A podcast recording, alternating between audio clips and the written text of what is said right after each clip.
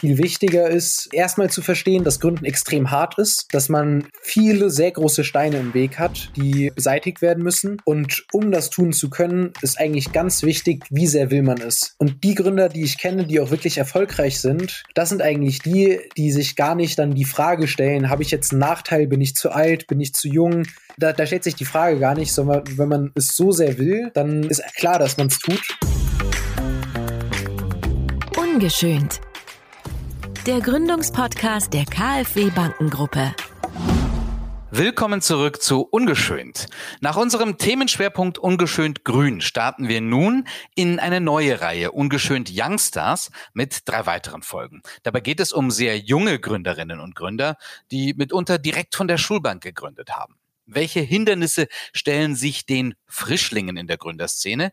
Welche Vor- und Nachteile hat es, jung zu gründen? Das beleuchten wir anhand der Lime Medical GmbH, einem Medizintechnikhersteller aus Mainz. Die beiden Gründer, Pascal Lindemann und Dominique Libanio, haben ihr Unternehmen direkt nach dem Abitur gegründet. Hallo, Herr Lindemann. Hallo, Herr Turm. Schön dabei sein zu können. Wie alt waren Sie eigentlich jetzt bei der Gründung der Lime Medical GmbH? Also wir waren 18, als wir nach dem Abi direkt das erste Büro angemietet haben. Und in der Zeit, in der wir die GmbH gegründet haben, sind wir dann 19 geworden. Sie haben aber weder Medizin noch Medizintechnik studiert und dennoch stellen Sie und Ihr Mitgründer ein Medizintechnikprodukt her. Ich würde jetzt natürlich gerne wissen, wie es dazu kam. Vorher aber gucken wir ganz kurz auf die Lime Medical GmbH und ihr Produkt. Schon als Schüler meldete Pascal Lindemann eine von ihm entwickelte Roboterhand zum Patent an. Doch kein Unternehmen wollte das Gerät bauen. Handchirurg und Gründervater Dr. Erik Hanke überzeugte Lindemann, stattdessen Therapiegeräte für Handgeschädigte zu entwickeln. Die Anyhand war geboren. Gemeinsam mit seinem Schulfreund Dominik Libanio gründete Lindemann sechs Wochen nach dem Abitur das Unternehmen Lime Medical GmbH. Das Ziel? Das Handtherapiegerät der Zukunft Zukunft zu bauen und mehr Therapiezeit für Therapeuten und Patienten zu ermöglichen. Heute hat die Lyme Medical GmbH bereits 15 Mitarbeiterinnen und Mitarbeiter und vertreibt die Anyhand an Praxen, Kliniken und Patienten. Doch was genau kann die Anyhand? Ja, Herr Lindemann, erklären Sie doch bitte kurz, wie die Anyhand funktioniert. Die Anyhand ist ein Handtherapiegerät äh, und dient dazu, Patienten nach einer Verletzung, Operation, nach einem Schlaganfall oder Patienten mit Arthrose oder Rheuma zusätzliche Therapiezeit zu ermöglichen. Denn die Herausforderung, die wir als Gesellschaft haben, ist, dass es immer mehr und mehr Patienten und Patientinnen gibt aufgrund des demografischen Wandels und wir gleichzeitig immer weniger äh, Therapeuten und Therapeutinnen haben, da immer mehr Babyboomer jetzt in Rente gehen werden und gleichzeitig nicht genug über diese Ausbildung nachkommen. Und diese Lücke wollen wir eben füllen, indem wir dafür Technologie einsetzen und die Patientinnen und Patienten sowohl dann zu Hause als auch in Therapiepraxen und Kliniken eben zusätzliche Therapieeinheiten erfahren, die sie dann an einem Gerät machen und von unserer Anyhand dann im Prinzip bewegt und mobilisiert werden und dann an diesem Gerät Bewegungsübungen durchführen können. Ja, wir haben schon gehört, der Grundstein für Ihre Leidenschaft zum Bauen und Konstruieren wurde schon in der Schulzeit gelegt. Sie haben mit Lego-Bausteinen angefangen, ist das richtig? Ja, also ich hatte schon immer äh, ein Fable für, für Lego-Technik, Lego Mindstorms. Damit kann man so aus Lego verschiedene auch Robotiksysteme bauen. Und hatte dann im Prinzip zur fünften Klasse schon entdeckt, dass es eigentlich auch möglich ist, mit äh, Elektronikbauteilen selber Platinen zu löten. Und da ging dann natürlich eine ganz neue Welt auf, äh, wenn man dann entdeckt, dass man eigentlich auch mit 3D-Druck, äh, mit Konstruktion mit äh, Platinen, mit Elektronikteilen eigentlich viel komplexere Robotiksysteme selbst entwickeln kann. Und seitdem war das dann für mich wie, sag ich mal, Legos für große, äh, weil man die ganzen technologischen Möglichkeiten für nutzen kann. Haben Sie schon als Fünfklässler Roboter gebaut oder wie muss ich mir das vorstellen? Ja, ich hatte dann äh, angefangen im Rahmen von Jugendforschprojekten, was ein, ein Schülerwettbewerb ist, zu tüfteln. Äh, mein, mein erstes Projekt war dann in der fünften Klasse eine Alarmanlage und hatte dann aber, glaube ich, schon in der sechsten Klasse einen ersten Roboterarm entwickelt, der dann auch schon eine Mechanik hatte, Motoren, Sensoren, eine Elektronik, Programmierung dahinter und habe dann früh angefangen, mir die Sachen selbst beizubringen, wie man das Ganze eben machen kann. Also Sie haben sich das selber beigebracht Oder wurde vielleicht auch Ihre um, unternehmerische Leidenschaft in der Schule schon irgendwie geweckt? Also es gab bei uns eine Jugendforscht AG und da hatten wir auch eine Lehrerin, die war extrem engagiert dabei, äh, die Schülerinnen und Schüler zu motivieren, an solchen Projekten teilzunehmen. Und das war für mich definitiv ein Anstoß, auch zu den Wettbewerben zu gehen. Aber sie hatte eher den Schwerpunkt im Bereich Chemie, von daher konnte sie mir jetzt fachlich äh, nur, nur begrenzt weiterhelfen und war eher, sage ich mal, die Begleitung, dass man überhaupt so ein Projekt auf die Beine stellt und auch die Disziplin hat, da, da dran zu bleiben eben. Und fachlich habe ich mir tatsächlich dann über YouTube-Videos, über Bücher ähm, etc., über Internetforen die ganzen Sachen dann selbst zusammengelesen. Und wann haben Sie und Ihr Schulfreund Dominique Libanio dann den Entschluss gefasst? Wir werden Unternehmer. Das war einige Jugendforschprojekte und viele Jahre später. Das war dann das vierte Jugendforschprojekt. Wir hatten letztlich zuerst eine Roboterhand entwickelt für den Einsatz in schwierigen Umgebungen, in der eigentlich Menschen notwendig sind, aber es für Menschen zu gefährlich ist, dass da eben ein Roboter interagieren kann. Und da war die Frage, was macht man jetzt aus dieser Hand? Und so kamen wir an Dr. Hanke, den äh, leitenden Handchirurg der Uniklinik Mainz. Und der hat uns erklärt, dass jetzt vielleicht für eine Roboterhand er nicht den, den Anwendungsfall sieht, äh, aber es sehr sinnvoll wäre, ein Therapiegerät zu entwickeln, da es viele Patienten eben gibt, die mehr Therapiezeit benötigen und es da keine sinnvolle Lösung für gibt. Und so hatten wir dann äh, daraus ein Therapiegerät entwickelt, ähm, auch ein Patent sehr früh angemeldet und dann überlegt, inwiefern man vielleicht mit verschiedenen großen Unternehmen in eine Kooperation gehen kann, dass wir unser Patent vielleicht lizenzieren können, weil wir damals auch noch nicht wirklich die Möglichkeit, ein eigenes Unternehmen zu gründen, als zu realistisch eingeschätzt hatten äh, und sind dann in Gespräch gegangen mit mehreren Firmen, die dann wiederum ja, sehr stark technisch hinterfragt haben, ob das Produkt sich so überhaupt realisieren lässt und da nicht wirklich dran geglaubt haben. Und äh, dann war halt für uns die Option, wir legen das jetzt in die Schublade und das war ein nettes Projekt. Oder der einzige Weg, der dann eben übrig bleibt, um das zu realisieren, ist, dass wir sagen, okay, wir, wir geben uns einen Ruck und versuchen es eben selbst. Und dann hatten wir angefangen, uns zu informieren, was es eigentlich bedeutet, ein Unternehmen zu gründen, angefangen zu recherchieren, sind auf Veranstaltungen dazugegangen und dann ist eben dieser Gedanke so langsam gewachsen und entstanden und über die Zeit immer hat, hat sich das dann erhärtet. Okay, aber zu dem Zeitpunkt waren Sie ja noch Schüler. Wie haben denn eigentlich Ihre Familien oder Ihre Mitschüler darauf reagiert, dass Sie jetzt ein Unternehmen gründen wollen? Ich denke, wir wurden nicht wirklich ernst genommen. Mit einer gewissen Skepsis selbstverständlich, also gerade auf Seiten der Mitschüler mit eigentlich sogar extrem viel Skepsis, äh, ob das eine gute Idee ist. Bei unseren Eltern war es so, dass sie es am Anfang schon hinterfragt hatten, zumal zum Beispiel ich jetzt einen dualen Studienplatz hatte äh, für eine gute Firma, äh, was auch eigentlich so ein Stück weit der Traum meiner Eltern war, äh, dass ich dann ein duales Studium mache, ein Einkommen habe und dann, äh, sage ich mal, sicher und versorgt bin.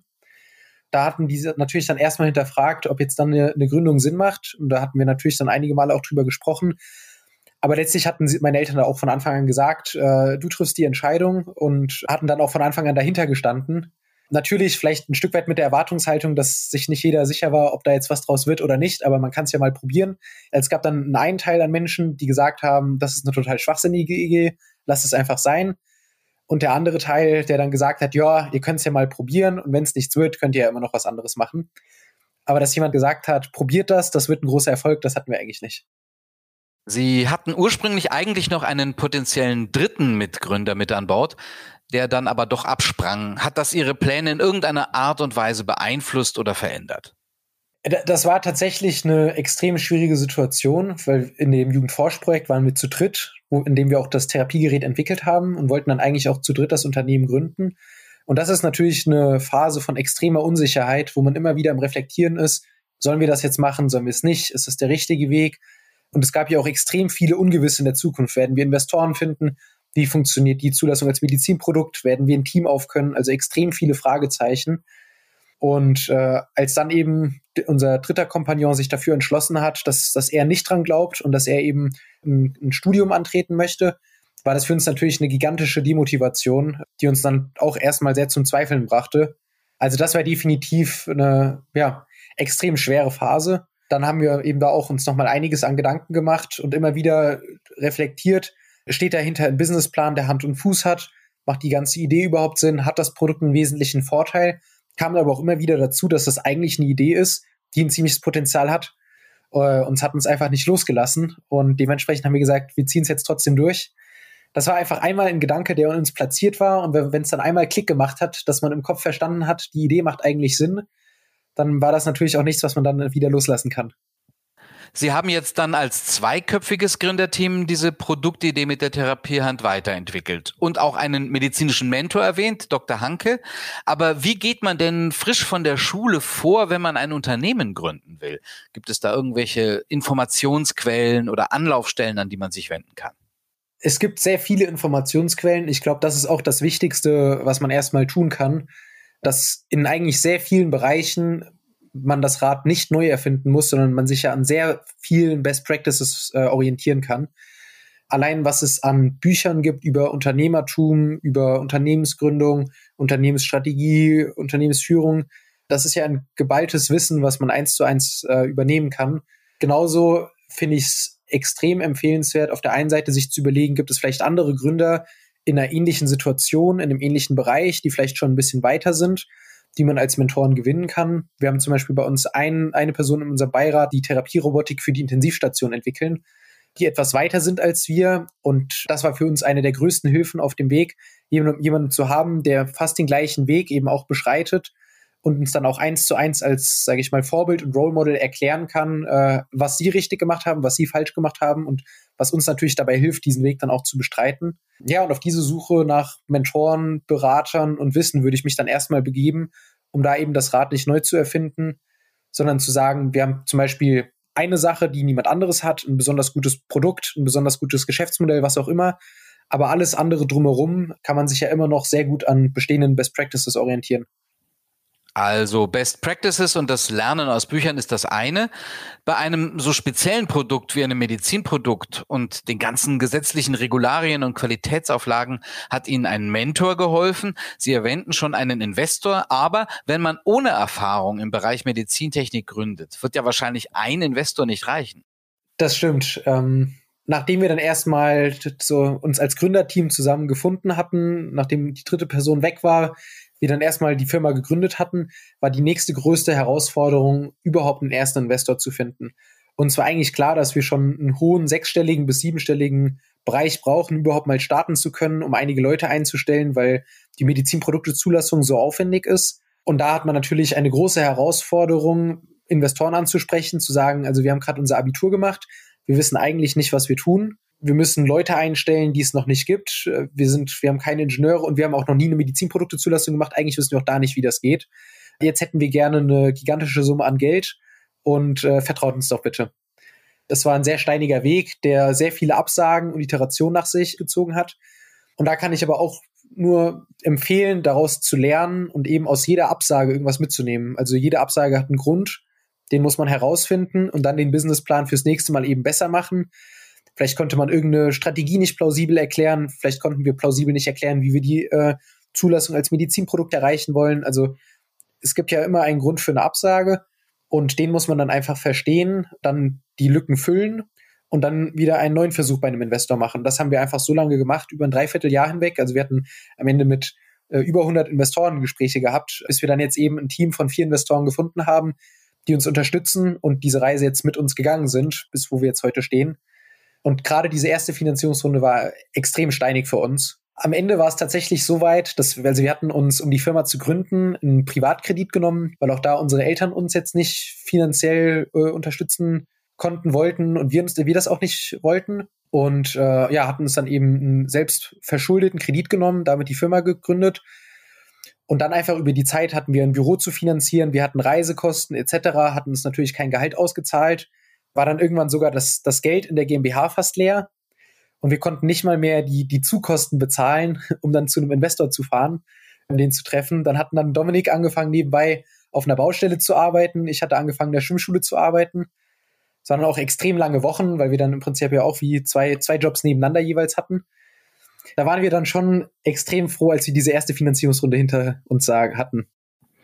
Aber lassen Sie mich noch einmal nachhaken und in die Phase gehen, bevor Sie Investoren gefunden hatten. Wie kriegt man denn als frisch gebackener Schulabsolvent überhaupt Kredite von einer Bank? Also wir hatten verschiedene Vorgespräche geführt, um erstmal selber herauszufinden, wie kriegt man das eigentlich, weil wir es auch nicht wussten. Hatten zum Glück bei uns extrem hilfsbereiten äh, Existenzgründungsberater, der hat uns dann erstmal erklärt, was wir eigentlich dafür alles brauchen, dass wir einen Businessplan brauchen, eine Finanzplanung, wie sowas aussehen könnte und hat uns dann erstmal mit einigen Hausaufgaben wieder nach Hause geschickt. Und die hatten wir dann eben auch umfangreich erledigt, ihm vorgestellt und ihm gleichzeitig auch erklärt, dass wir jung sind. Äh, wenn das Ganze jetzt schief geht, werden wir schon an einem anderen Ort uns irgendwo anstellen lassen und dann das Geld schon tilgen. Vielleicht nicht in dem Tilgungsplan, wie es jetzt äh, vereinbart wäre. Es wird vielleicht ein bisschen länger dauern, aber wir werden das Geld schon zurückzahlen können. Da hat er dann auch gesagt, er, er glaubt an uns und äh, so eine Gründung zu finanzieren, äh, ist ihm auch ein Anliegen. Und wir hatten auch letztlich halt wirklich unsere, unsere Hausaufgaben gemacht, alle Unterlagen erstellt, einen langen Businessplan erstellt, umfangreiche Excel-Tabellen, um das Ganze auch zu verargumentieren. Und da hat er uns dann eben unterstützt und äh, mit dem Kredit geholfen. Woher wussten Sie denn, wie man einen sauberen Businessplan erstellt? Na, das wussten wir ja natürlich nicht. Also das erste war natürlich, dass wir nach äh, Bauchgefühl und gut Glauben mal eine erste Version erstellt hatten und die dann an verschiedene andere äh, Startups, an Berater geschickt haben, um Feedback einzuholen. Und dann gab es sehr viele äh, harte Kritiken und Feedbacks. Und äh, ja, das ist eigentlich, was, was den ganzen Weg zeichnet, dass man immer die Dinge einfach versucht und nicht viel, so viel drüber nachdenkt, was man nicht kann, sondern einfach mal anfängt und dann eben schon gesagt bekommt, was nicht stimmt. Äh, und aus diesen Absagen und Feedbacks lernt, es besser macht und äh, dann nach, sage ich mal, zehn Versuchen kann man es dann irgendwann. Natürlich kann man es von Anfang an nicht, aber man lernt eben aus den ganzen Feedbacks und Fehlschlägen und äh, ist keiner erwartet von einem, dass man es von Anfang an perfekt kann. Sie hatten also Glück, bei Ihrer Bank auf einen verständnisvollen Berater zu treffen. Haben Sie über diesen Bankkredit hinaus vielleicht auch an Stipendien oder weitere Förderkredite gedacht? Äh, wir haben daran gedacht und auch umfangreich recherchiert. Zum Beispiel gibt es ja das äh, Exist Gründerstipendium, was aber leider nur für Menschen ist, die eben äh, studiert haben, worunter wir nicht fallen. Was wir dafür gemacht haben, ist bei verschiedenen Wettbewerben teilzunehmen, bei denen wir auch immer wieder Preisgelder gewonnen haben und uns damit dann auch zum Teil finanzieren konnten. Aber die Stipendien äh, kamen für uns damals leider nicht in Frage. Sie erwähnten vorhin schon, die Investorensuche war ein steiniger Weg. Sie sind auch einige Male gescheitert. Ja, es gab auf dem Weg viele, viele Absagen. Ähm, sehr viele kleine Absagen, die dann auch kurz und schmerzlos waren, dass man mal eingeladen wurde zu einem Pitch, das Ganze vorgestellt hat äh, und danach einfach die Info bekommen hat, dass es wohl nicht passt. Es gab aber auch wirklich einige Absagen, die sehr ärgerlich waren, wenn man dann durch den gesamten Prozess durch ist, ähm, eine Due Diligence macht, sehr viele Unterlagen vorstellt etc. Und dann eben nach monatelanger Arbeit eigentlich an so einer Beteiligung durch einen Investor dann sehr spät nochmal eine Absage kommt das ist uns auch mehrmals passiert und das ist natürlich extrem demotivierend und ärgerlich, weil man sich dann so langsam auch mental darauf einstellt, dass es jetzt durch ist und geklappt hat. Und ein, ein Spruch, den man vorher schon sehr oft gehört hat, dann auch schmerzlich zu lernen bekommt, dass man eben immer wieder hört, die, es ist erst durch, wenn die Tinte getrocknet ist. Und das mussten wir leider auch mehrfach äh, leider zu spüren bekommen. Dass dann beispielsweise Investmentmanager noch mit uns sehr weit durch den Prozess gegangen sind zum Beispiel hatten wir einmal mit einer großen Klinikengruppe gesprochen und dann hinten raus äh, jemand aus dem Board sich nicht äh, an einer so frühen Beteiligung engagieren wollte, auch an wahrscheinlich zwei so frühen, so jungen Gründern äh, mit, dem, mit dem Background. Und das ist natürlich ärgerlich nach monatelanger Arbeit, äh, wenn es dann doch nochmal an einem Board oder so scheitert. Meinen Sie, dass Ihnen bei den letztlich gescheiterten Investorenrunden dann Ihre Jugend im Weg gestanden ist?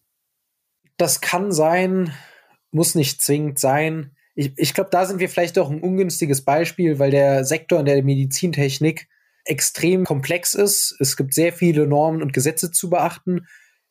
Das Produkt, was wir entwickeln, ist noch mal komplexer. Wir haben den Bereich Mechanik, Elektronik, Firmware, Software. Es sind so viele Sachen, die es zu beachten gilt. Um so eine Komplexität handeln zu können, ist sicherlich Erfahrung äh, sehr hilfreich. Und äh, dann minimiert es natürlich die Wahrscheinlichkeit, das Unternehmen zum Erfolg zu führen, wenn einem die Erfahrung fehlt. Und wie haben Sie diese fehlende Erfahrung und auch die Tatsache, dass Ihr Unternehmen ja neu und unbekannt ist am Markt, kompensiert? Wir haben versucht, uns mit Partnern zusammenzuschließen, um diese Frage zu beantworten.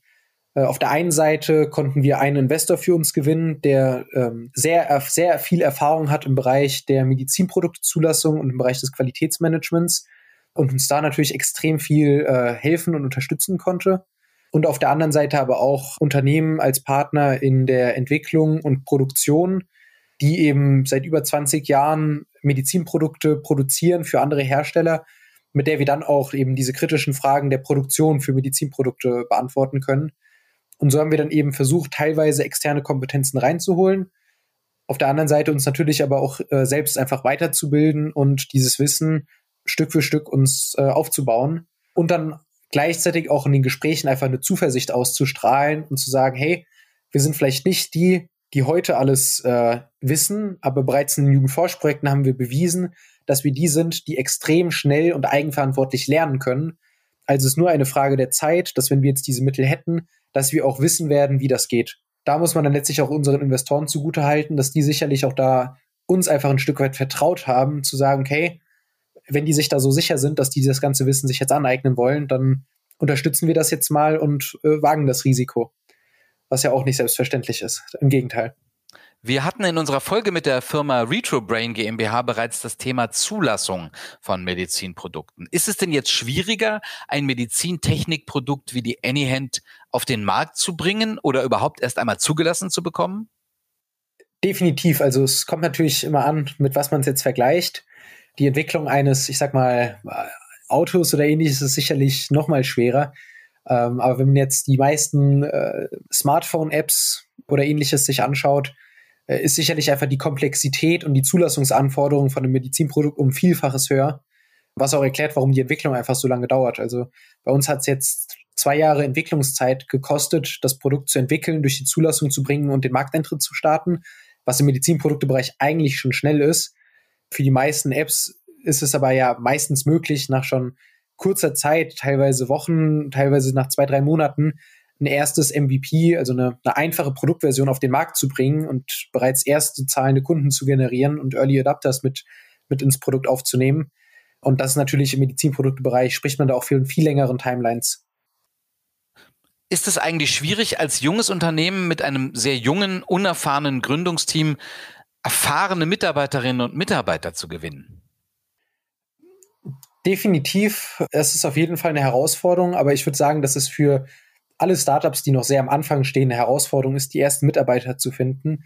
Nicht nur aus Sicht des Startups überhaupt jemanden zu finden, sondern auch jemanden zu finden, der dann auch noch äh, sehr gut ins Team passt und wirklich auch ähm, ja, ein Top-Performer ist, der auch das Team maximal weiterbringt. Also es geht ja nicht nur darum, die Stelle irgendwie zu besetzen, sondern möglichst gut zu besetzen. Was für uns wirklich gut funktioniert, ist, dass wir auch insgesamt ein sehr junges Team sind und bei der Auswahl der meisten Leute eigentlich immer wieder darauf geachtet haben, nicht was die Person heute kann, sondern wie schnell die Person sich etwas beibringen kann und wie lernbereit die Person ist. Dadurch haben wir viele Personen eingestellt, die bei uns beispielsweise ein Praktikum und eine Abschlussarbeit gemacht haben. Und nach dann dem Abschluss der, der Bachelor- oder Masterarbeit äh, haben wir sie dann übernommen und konnten eben über diesem Zeitraum herausfinden, ob die Person gut darin ist, sich selber etwas beizubringen oder nicht. Und dadurch haben wir tatsächlich ein Team, was aus sehr vielen, sehr jungen Leuten besteht, die aber sehr stark darin sind, eben alles sich selbst beizubringen. Und das ist eben auch Teil unserer Kultur, dass wir wirklich sagen, es gibt gar nicht die Herausforderung, dass man im Lebenslauf eine Checkliste durchgehen muss und sagen muss, hat die Person diese sieben Fähigkeiten, ja oder nein? Sondern wenn eine Person sich schnell etwas beibringen kann, dann ist es nur eine Frage von drei Monaten, bis die Person die Sachen kann. Und dann kann sie auch an den Aufgaben arbeiten. Sie hatten erwähnt, dass Sie nebenher arbeiten mussten anfangs, um sich zu finanzieren. Da waren Sie aber frisch von der Schule, auch nur für sich selbst verantwortlich. Meinen Sie, dass Gründen in so einem jungen Alter deswegen vielleicht leichter fällt? Oder würden Sie heute zu mehr Erfahrung im Vorfeld raten? Ich finde, das ist eine schwierige Frage. Im, Im jungen Alter hat man den Vorteil, keine Verpflichtung zu haben, keine Familie, für die man sorgen muss. Im hohen Alter hat man den Vorteil der Erfahrung, dafür eben mehr Verpflichtung. Aber ich denke, das balanciert sich aus und ist am Ende gar nicht so wichtig.